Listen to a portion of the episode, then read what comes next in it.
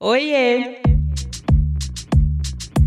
Eu sou Luanda Vieira, jornalista e atualmente também influenciadora digital. Depois de ser editora de moda e editora de beleza e bem-estar em duas grandes revistas femininas, diria que no auge da minha carreira no mundo corporativo, eu resolvi mudar o rumo da minha trajetória e seguir sem freio, pelo menos por enquanto, na vida autônoma. E é por isso que eu tô aqui, para falar com você sobre carreira na real, sem romantização, mas com conteúdo que pode tornar esse lado da nossa vida um pouco mais confortável.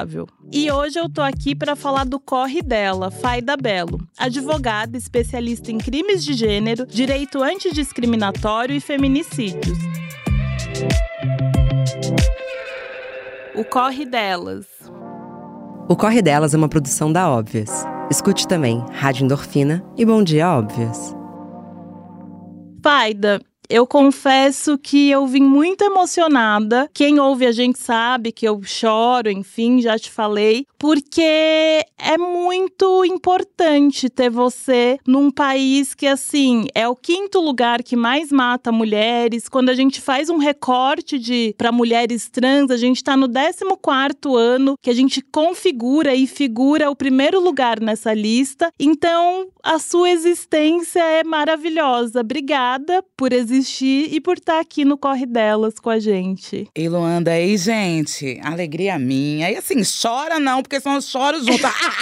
eu sou chorona. Eu e sou emocionada. realmente, E realmente falar de gênero, de crimes de gênero, em um país que é, é misógino, é machista, é muito relevante. E aí eu sempre lembro que, além disso, eu sou uma mulher preta. E nós somos as maiores vítimas de toda série de crimes. Então, quando eu falo em gênero, eu levo comigo o recorte racial. Então, Total. isso é muito importante. Sim. E para começar, eu queria que você falasse quem que é Faida Belo profissionalmente, assim. Eu sei que você sempre quis fazer direito, mas eu queria saber como que a profissão, já que sempre foi o seu sonho ali, você nunca teve dúvida, como que a profissão foi se transformando para você ao longo dessa sua trajetória? É muito legal que realmente eu sempre quis ser o que eu sou. Eu, eu falo sempre que eu estou onde eu tinha um sonho em, em estar. Só que relembremos aqui de novo que eu sou uma, uma mulher preta, filha de uma mãe solo que cresceu num morro que teve que conseguir uma bolsa para estar aqui. E quando eu olho todo este corre, eu vejo que não tinha razão de eu ser uma advogada criminalista, que sempre foi a minha área, né, que eu amo, e ignorar Uhum. todo este corre da minha vida. Ou seja, eu cresci vendo as mulheres pretas serem excluídas, eu cresci vendo as mulheres sendo mortas, vendo pessoas pretas serem vítimas de racismo. Então, quando eu me torno advogada, eu falei: peraí, eu quero advogar para essa gente. Eu quero ad- advogar para o grupo que eu vim. Que cá entre nós é um grupo excluído, não apenas no que diz respeito a todas as áreas, mas no que diz respeito ao justo, ao probo e à lei. Então, ainda que não seja tão tão rentável, né? Porque cá em- entre nós esse grupo não é o grupo rico, Uhum. mas vou dizer, Luanda, quando eu durmo à noite, é uma alegria de ter realizado, sabe, um sonho. Sim, eu imagino, eu imagino e te entendo completamente. Eu acho que para quem ouve a gente aqui, parte das ouvintes, elas estão num momento que elas querem mudar de carreira, algumas estão felizes na carreira que estão, mas uma coisa que sempre esbarra é a questão da idade, de ai, talvez eu não tenha mais idade para mudar o rumo da minha trajetória. E lendo sobre você, eu vi que você terminou, foi terminar o ensino médio, começar a terminar com 24 anos, né? Então eu queria que você falasse um pouco pra gente sobre essa questão de tempo. Exatamente. Eu fui mãe muito cedo. E quando eu fui mãe, eu tive que optar. Ou Uhum. a escola ou o emprego para botar o leite em casa. E, obviamente, eu optei em botar o leite em casa. Sim. E aí, por um momento, obviamente, que eu acho que acabou meu sonho. Só que aí, quando eu já estava com os meus 22 anos, assim, que aí eu também já tinha André. André é seu marido, né? Isso. É, outra coisa aqui, vamos, vamos abrir uma aspa. Hum. Escolha um homem que não pode suas asas, mas que te dê impulso para que você voe ainda mais. Existe uma frase que ele disse uma vez que eu guardo muito. Cara, você é foda, você é crânio. Volta pra escola. Eu olho os Demais. meninos, volta. E aí eu falei: não, mas eu, eu já tô velha. Não, não tô velha. Vou voltar. E eu fiz EEJA. Eu fiz EEJA e depois, no EEJA, uma prof que eu amo, a Marlúcia, ela falou assim: e aí, você vai ser advogada? A gente não tem uma universidade pública aqui. Uhum. Mas nós temos o, o ProUni. Faz o Enem que você vai arrumar uma bolsa. Falei, não vou. Não, não, não vou. Vai. Vai, você é boa. E ali a gente ficou estudando e lendo. Eu fiz o Enem, consegui o ProUni. Então, quando eu entro para o direito, a minha turma eram de jovens que não tinham 20. Sim. E era muito engraçado isso, né? Eu falava, cara, eu tô velha. E na verdade eu fui a primeira aluna da minha turma. Olha, Então, esquece idade. sim. Foca naquilo que move você. Porque a vida é tão breve. Você pode estar com 20 anos e amanhã morrer. E você pode estar com 80 e viver mais 20. Então não existe idade para realizar o sonho que a gente tem. E se alguém e disser o oposto, ignora. Sim, você falou da faculdade, eu lembrei de um caso super recente, né? Que uma mulher, acho que ela tinha 50 anos, não lembro a idade exatamente, mas que ela sofreu bullying na faculdade, porque as meninas falando que, nossa, isso é idade e tal. Você chegou a passar por alguma situação assim, ou em relação a isso foi tranquilo? Olha, eu lembro de maneira muito vaga que tinha um ou dois que falava que eu era tia. Hum, Tia Faida. Eu falava, tia, uma ova, eu não sou nada sua.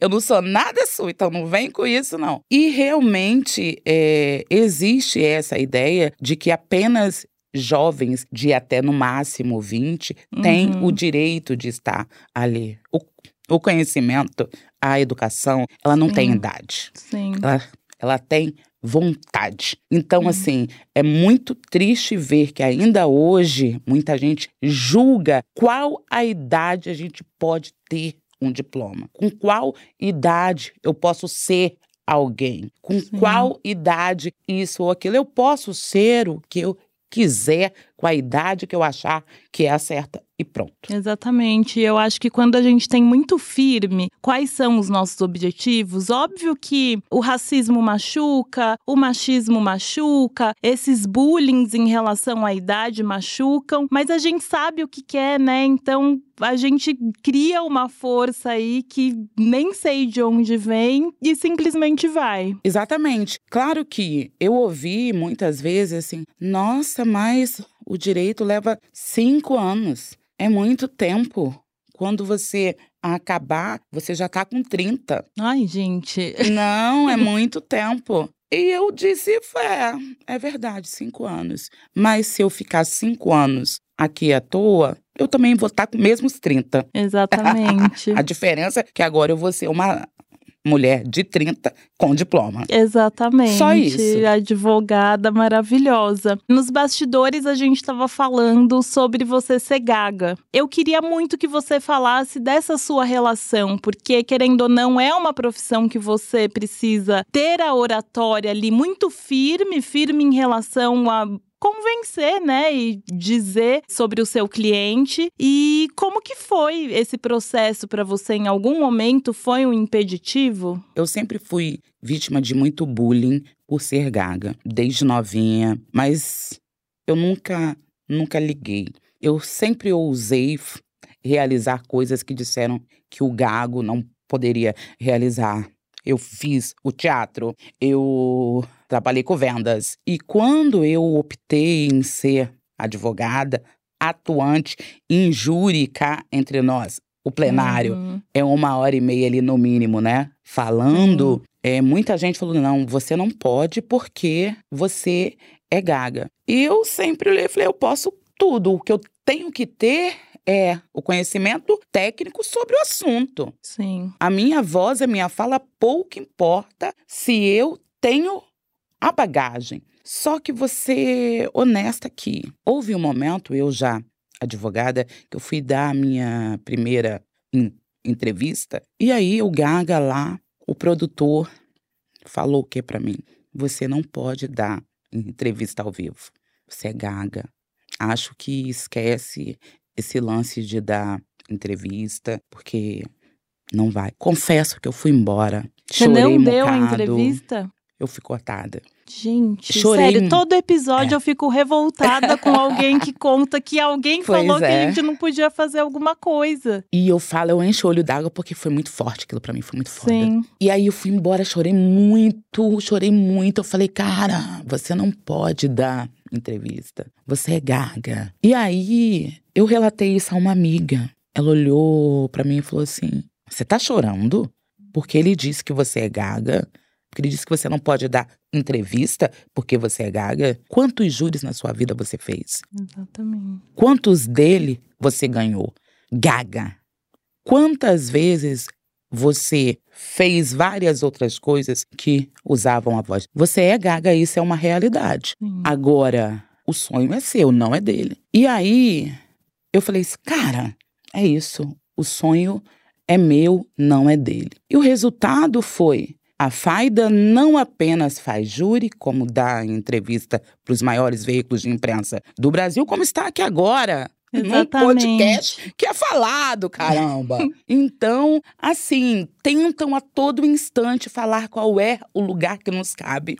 Só que nós somos donas, protagonistas da nossa própria história. E a minha fala não impede que eu, ainda que agarre a voz, de hablar e hablar muito sobre causas que eu julgo ser muito importantes para o Brasil. Sim, sim, sim. E onde tá esse produtor agora, né? Porque, assim, essa mulher não para de hablar, como bem disse, nas redes sociais, no júri, aqui, enfim. Que bom que você continuou.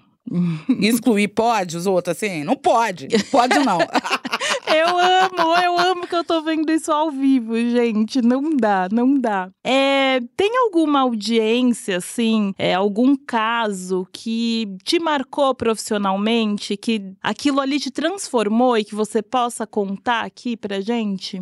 Teve um júri de uma mulher que, que por sinal, leva o mesmo nome da minha mãe. E que foi muito marcante para mim. Aquela mulher foi vítima de violência doméstica por mais de 20 anos. Quando então ela resolveu pedir o divórcio, embora de casa, com os filhos dela. E ele ia, achava onde ela alugava casa, ia lá, pegava ela e batia nela, batia nela. Ela foi à delegacia, ao MP, tinha uma medida que ele tinha que ficar longe dela. Até que um dia, ela em um bar com uma amiga, ele foi lá, ch- chamou ela de tudo quanto é nome que eu acho que não dá pra dizer aqui. e ela então falou assim: Poxa, se eu tenho uma medida, eu vou chamar a, a polícia. Sim. A polícia chega e fala pra ele poder ir embora pra casa. Em vez de botar ali uma algema e enfiar o, Ai, gente, o indivíduo, sério. o agressor, no fundo do cárcere. Ela falou: Bom, se não prendeu, ele, vai me bater de novo. Exatamente. Vou embora. E acho que esse é o medo que muitas mulheres É vivem, isso. né? E aí ela foi embora, ele foi lá, arrombou a porta, ela falou: chega. Ela pegou um álcool, jogou Uhum. nele e botou fogo. Uhum. E ele morreu. E aí, esse homem que, que durante décadas agrediu essa mulher não foi preso nenhuma vez. Mas no momento que ela reage e diz um Uhum. basta, ela foi presa. Uhum. E aquilo, pra mim, quando este caso veio pra mim, eu falei: é uma de nós. Era eu ali, era você. E o juiz não solta. Eu entro com o habeas corpus. O tribunal não solta ela. E ela fica presa até o plenário.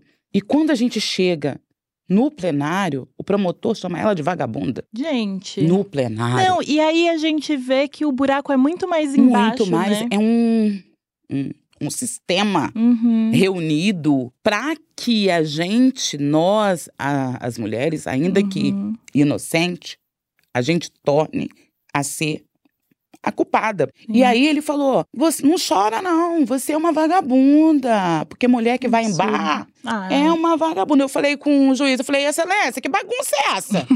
falou, calma, Faido, eu sei que na hora que, que você entrar, você vai falar e eu vou ficar quieta. E na hora que eu entrei, eu olhei pra ele, falei, ô doutor, quem tinha que estar com uniforme e algema aqui era o senhor. Porque essa mulher foi ao MP.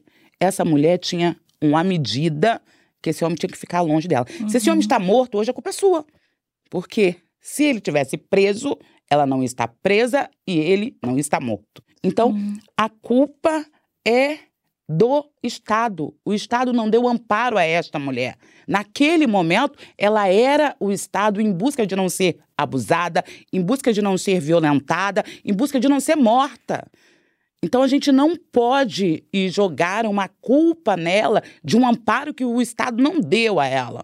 E, obviamente, o- os jurados ouviram ela e ela pôde ir embora. Esse caso, para mim, foi muito forte, muito marcante, porque o, o poder público não dá o amparo que as vítimas de crimes domésticos precisam. Uhum. E quando elas reagem, elas viram réus como se fossem criminosas.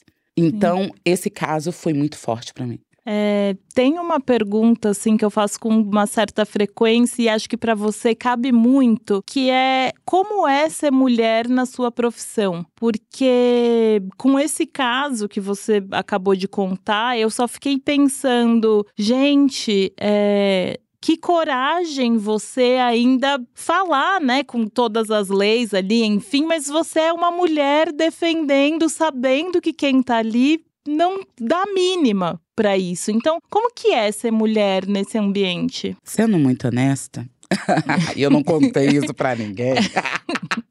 eu ia ao banheiro, chorava, limpava o rosto e ia plena.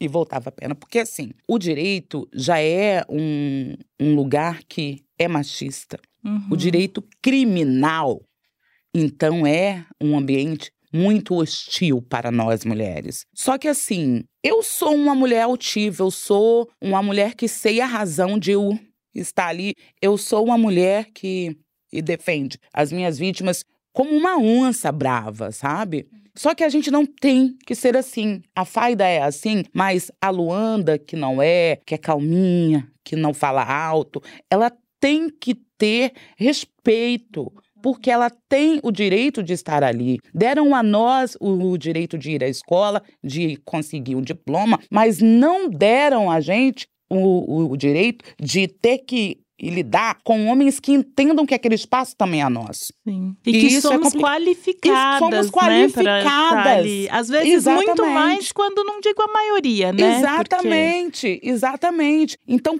cansa, sabe? Às vezes você ter que ficar sempre dizendo: eu posso estar aqui, eu sou boa para estar aqui, me respeite, me respeite. Então isso cansa muito. Na minha área, isso é quase sempre. O ambiente é misógino, é machista. Só que, repito, comigo não. Sim. Comigo não dá certo. Mas eu vejo muitas amigas advogadas que sofrem assédio no processo. Eu não estou falando de assédio de sexo, eu estou falando assédio no processo. Uhum. De olharem uma foto que ela tá com um, um biquíni e incluir no Que processo absurdo. como se eu usar um biquíni, como se eu tiver com uma taça, um copo na mão, faz eu ser uma advogada ruim, sabe? Exatamente. Então, eles sempre tentam atacar a nossa honra, seja É. qual espaço a gente ocupe. Mas é aquilo, né? Eles que lutem. Eles que porque lutem. a gente vai continuar aqui. Eles que lutem. Você falando me lembrou uma história que eu nem tenho certeza se eu já não contei aqui no podcast, mas eu acho que faz muito sentido com o que você falou. Que na época que eu fazia faculdade, eu sempre fui, assim, a primeira da sala, muito porque eu gostava de estudar. Precisava ser a primeira da sala, a gente sabe que precisa, e porque eu não tinha amigos. Então, a minha companhia ali eram os professores, os livros, enfim, é a minha paixão pelo jornalismo. E teve um fim de semana que eu saí, fui numa balada, é, na época chamava balada, né? Hoje em dia fala festa, enfim. E tinham pessoas da minha sala nesse lugar. E eu muito, era um lugar que eu frequentava todo domingo, sabe? Então eu tava muito à vontade, era o meu lugar ali, era o meu momento, sem aquele estresse da semana. E quando eu cheguei na faculdade na segunda-feira, eu entrei na sala e começaram a falar: "Nossa, mas a nerd também se diverte? Nossa, mas a nerd também bebe?". E é isso que você falou, uma coisa não tem nada a ver com a outra, né? Eu estudar não tira a minha possibilidade direito de me divertir, de relaxar, é como se a gente servisse só para trabalhar o tempo Não inteiro. fosse gente. Exatamente. Eu exatamente. falo muito quando eu posto, às vezes, em algum evento, em alguma festa, eu falo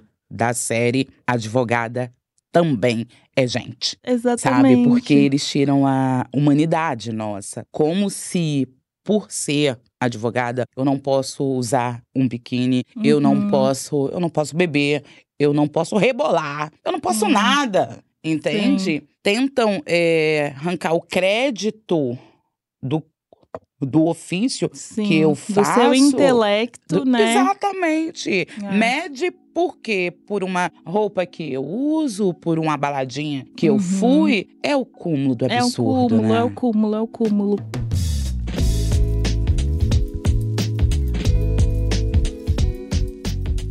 É, o que, que te inspira a ser essa profissional que você é hoje? Olha, eu sou uma eterna romântica, eu falo.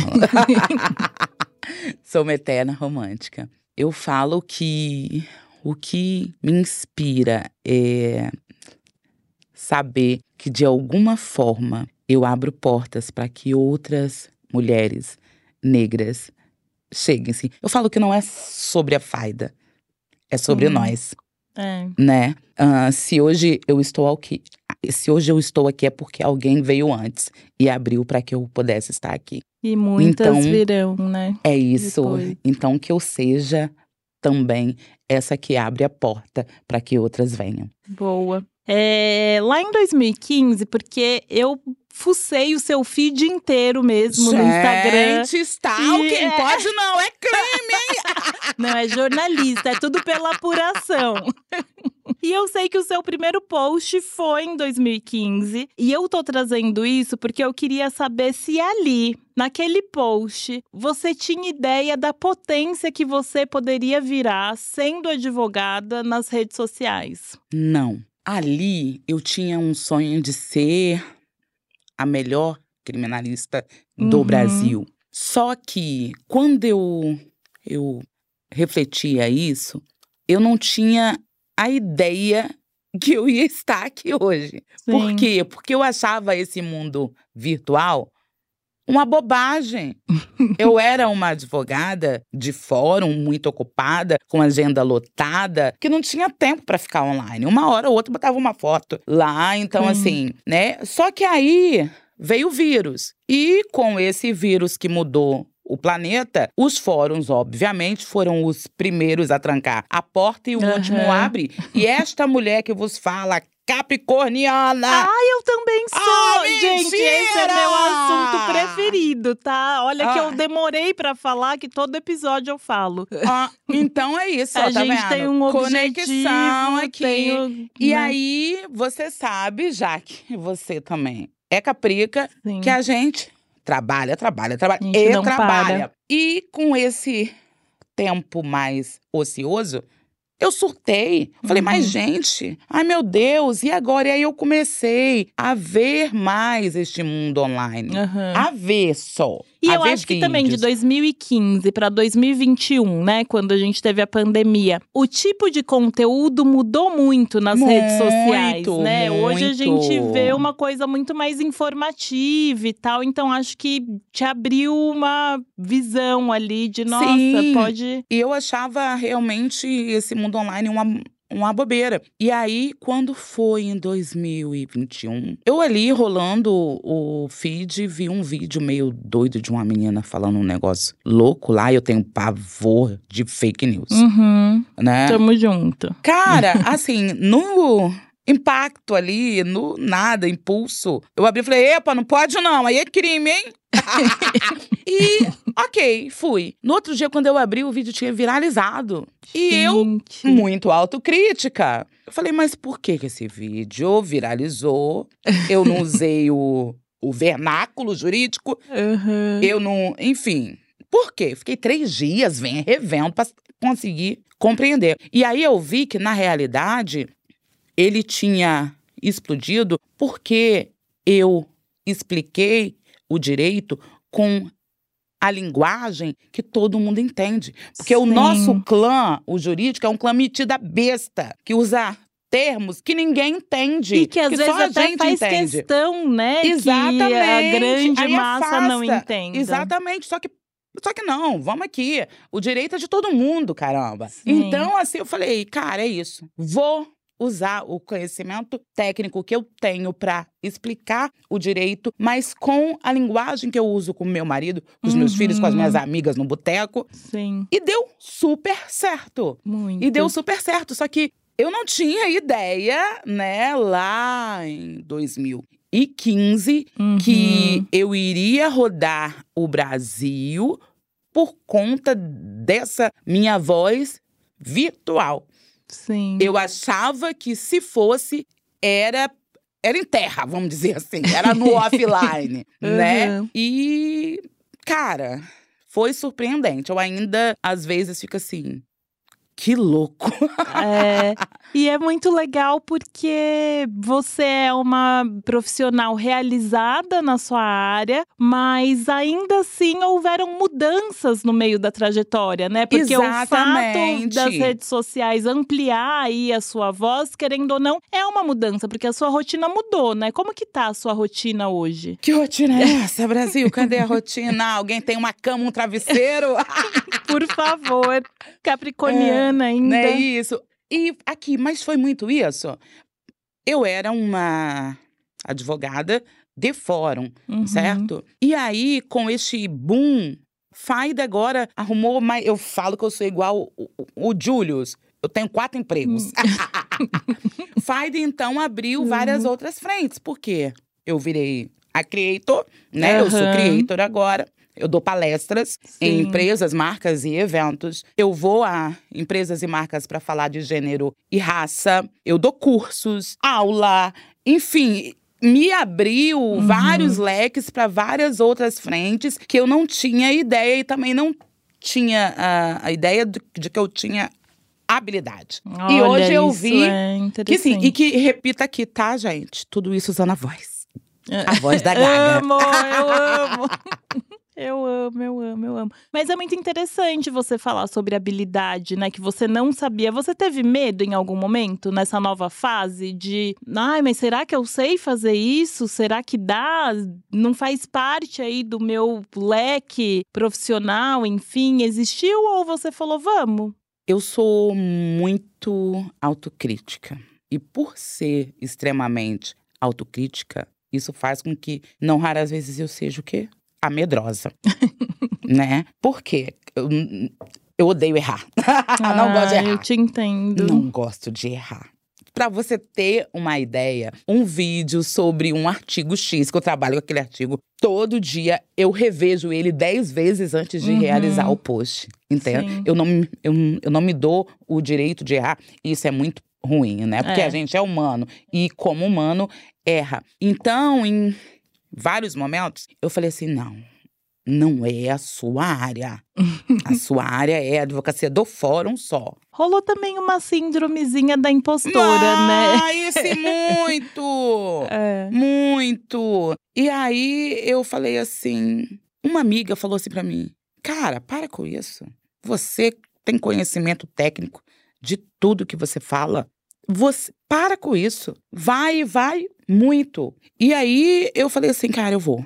Eu vou. E aí E veio arrasou. essas outras coisas e deu super certo, mas confesso Sim. que eu Eu fiquei com muito medo de errar. Um medo. Não, e eu sinto, né, trabalhando com internet e sendo jornalista, que o que a gente mais precisa nas redes sociais, de fato, são especialistas que têm certeza do que eles estão falando ali, né? Exato. Porque em tempos de fake news, ah, os últimos quatro anos de governo, acho que as redes sociais elas estão caminhando pra, cada vez mais para que sejam especialistas ali, né? Que a gente queira ouvir, enfim. E eu queria que você falasse qual que é a importância de compartilhar conhecimentos jurídicos nas redes sociais. É muito grande. Porque, assim, como eu disse ali atrás, todo mundo tem o direito a conhecer os direitos, Sim. né? E a gente vive em um, um Brasil em que nega à população isso, esse acesso ao direito, ao que é justo, ao judiciário até, inclusive. Então, com isso, eu ajudo a mulher que não raras vezes, muitas vezes envia um e-mail e direct e WhatsApp, que não tinham ideia do que vive em casa é uma relação abusiva. Olha. Não tinha ideia de que aquilo era estupro, de que aquilo era assédio, Sim. de que, de que aquilo era crime, de que aquilo era racismo, de que aquele ato é homofóbico. Então, ou seja, você ajuda a gente É. ter um, um lugar, um Brasil, com mais empatia e mais respeito. Respeito ao, ao diferente, respeito à lei e mais do que isso, você arma a vítima para que Uhum. ela saiba como agir. Então, gente que antes não tinha ideia de como é, ir em busca de um, um processo contra um abusador, agora sabe como é que é. Gente que não tinha ideia que falar que, o, que eu sou suja é racismo, Uhum. hoje sabe e não fica quieto. Vai e processa. Gente que, que achava que porque o, o homem gay é amigo, eu podia falar, vai baitola. Não, sabe que isso não pode, que isso é Sim. homofobia. Então, isso é muito relevante, porque a gente dá elementos a essa vítima para que busque o direito delas. A gente alerta a quem acha que é normal, para que ele saiba que não é, que ele pode virar réu amanhã. E Uhum. com isso, a gente usa a nossa voz para ser um braço forte, para que a gente, quem sabe, um dia possa ter um Brasil mais justo e mais equânime. Sim, e pessoalmente, como que você se sente sendo essa voz, sendo essa potência, abrindo a cabeça de pessoas que muitas vezes está sofrendo, né, em casa, porque ou não tem coragem de falar ou realmente não consegue detectar, e você é a porta de entrada para essa pessoa num mundo novo. Como você se sente? Muito honrada, emocionada, mas ao mesmo tempo é uma responsabilidade que pesa pra caramba. É, imagina. Pesa muito. E é por isso que eu sou muito enjoada com aquilo que eu falo, com aquilo que eu posto. Uhum. Tem muitos casos que as pessoas me marcam. Mas isso aqui você não falou. Se o post não for ajudar, educar e alertar, eu não vou postar só pra Sim. arrumar um like. Eu não Uhum. vou com hype. Eu tenho uma, uma missão ali que é muito maior que isso, do que Sim. números, entende? E isso é, é refletir que muita gente confia naquilo que você fala. Então você tem que ser responsável. Sim. Você tem que ser ético e sóbrio para que você não seja uma influência do mal Uhum. mas para que você use a sua influência realmente para ajudar Sim. e realizar o bem. Sim, sim. Agora eu queria falar de How to Get Away with Murder. Ah, Eu quero falar sobre essa série, porque assim, eu quero saber tudo, tá? Primeiro, como você se sente sendo chamada a nossa Annelise brasileira? Pra quem não assistiu a série, a Annelise, que é interpretada pela Viola Davis, ela é a personagem principal e é uma advogada criminalista. Quero saber se você assistiu, se assistiu, como você se sentiu. Eu quero saber tudo, tudo. agora você entrou no assunto que me deixa vaidosa, tá? Amo. Ah, eu sou extremamente apaixonada por Viola Davis. É uma mulher preta inspiradora em todos os aspectos. E quando eu me torno a Annalise Keating do Brasil, e se você der um Google, tá? Você vai botar Annalise Keating do Brasil, é o meu rostite que vai aparecer. então é verdade, não é Luanda que tá dizendo. É, exatamente. e aí, quando eu me torno, eu falo, cara, Annalise Keating é Viola Davis. É. Eu falei, não, mas gente. Porque é isso, né? Tem a questão de ser a Viola e tem a questão de ser realmente uma personagem muito forte. Emblemática, é, forte, exatamente. com uma voz altiva, que sabe o que quer. 880, da Belo. eu vi a série maratona e fiquei. Menina, eu fiquei. Sem banho. Olhou porque assim, você vai engatando. É, eu também. Essa engatando, eu amo demais. engatando, engatando. E o olhar dela, o, o andar, as, as respostas Sim. rápidas, sem filtro. Cara, é muito Faida Bela. É. é muito Mas você se inspirou de alguma forma? Eu te pergunto porque, assim, meu pai, ele é advogado criminalista. E quando eu assisti essa série, eu falei, pai, você precisa assistir isso e tal. Mas, ao mesmo tempo, eu sei que às vezes eu assisto algum filme ou alguma série mesmo que é numa redação de jornal e eu falo, não, ser jornalista não é isso, sabe? Então eu queria saber dessa relação. É aquilo mesmo? Óbvio que, né, é uma gravação, enfim, é um negócio para entreter a gente, mas tem alguns pontos que você consegue ver em comum, que você se inspirou ou que acontece de fato? Sim, obviamente, né, a grande parte ali não é real, né, gente? mas é, tem muitas partes ali que, que casam com, com a nossa vida de criminalista. Inclusive, gente, a mais real delas é qual?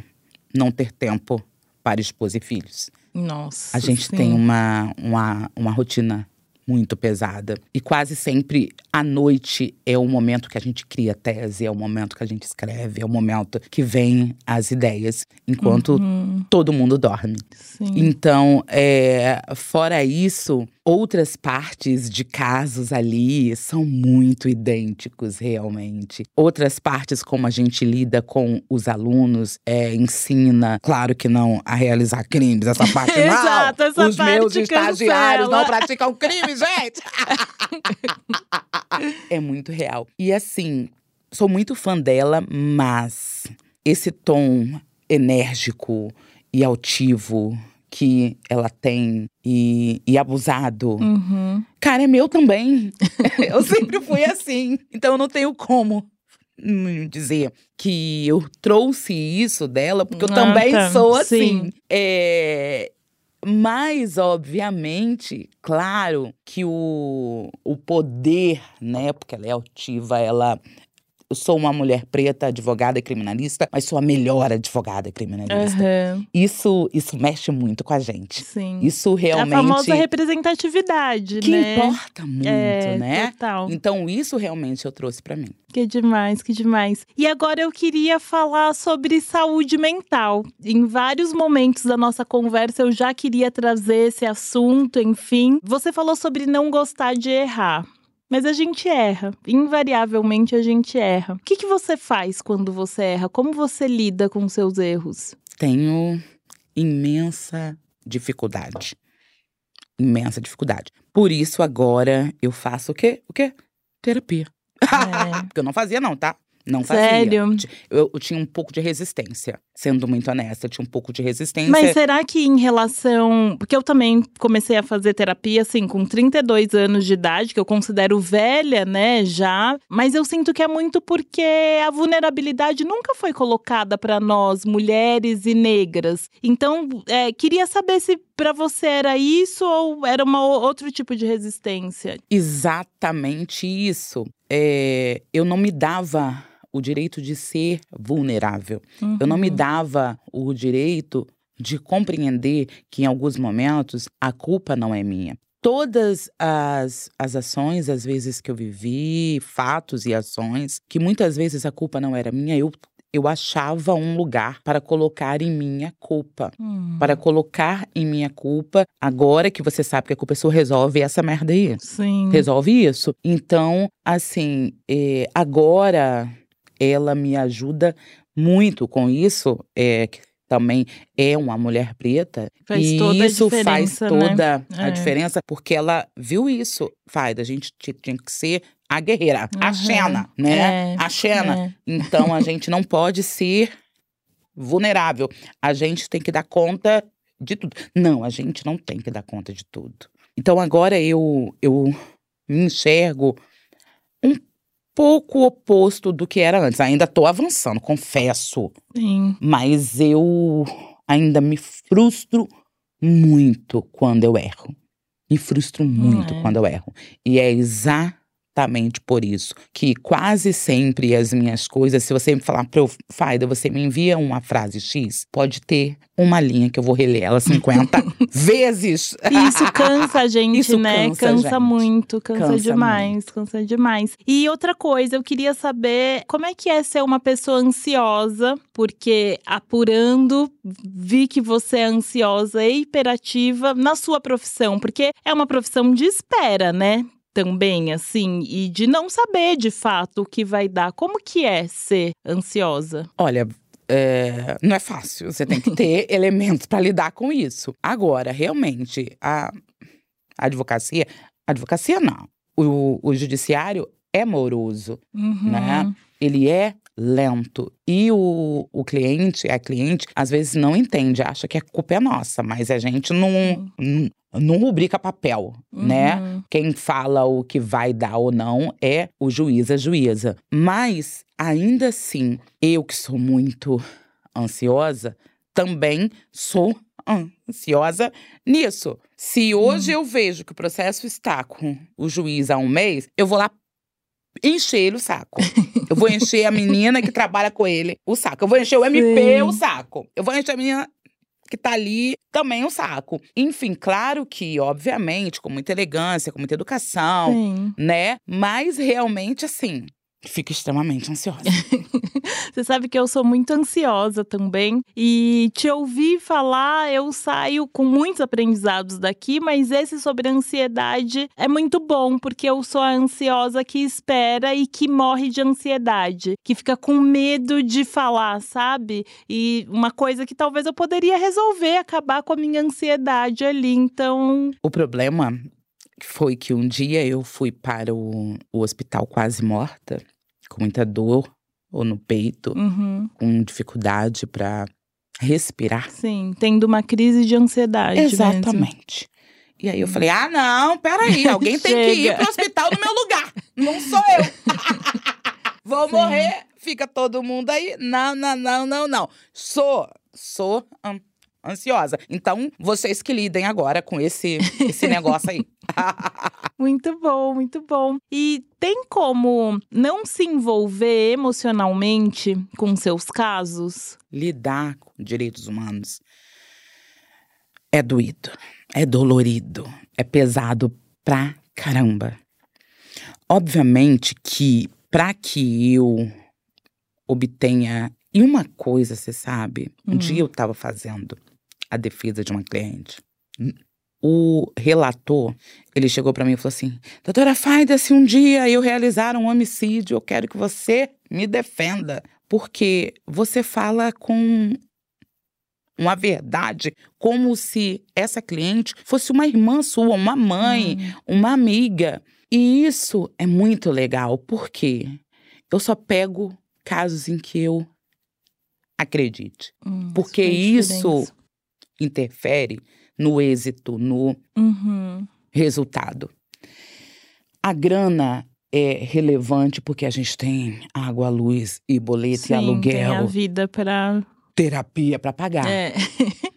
Agora, ela não pode ser a razão, ela não pode ser o motor. Uhum, Porque isso tira a humanidade, isso tira o tesão para você correr atrás com Sim. unhas e dentes. Então, assim, eu me emociono, sim. Em casa, às vezes eu choro, sim. uhum. Mas é isso que faz eu ir com tudo. Que demais. É muito lindo te ouvir, é lindo. Para quem não tá vendo, gente, olhar no olho dessa mulher falando com paixão sobre a profissão dela é assim surreal, surreal. E como que você cuida da sua saúde mental é, sem ser a terapia, né, que é essencial? É, o que te relaxa? O que faz você desligar dos seus casos? Então, dentre várias coisas, tem uma que todo mundo acha improvável. É. Vídeos de cravos. Ah, mentira!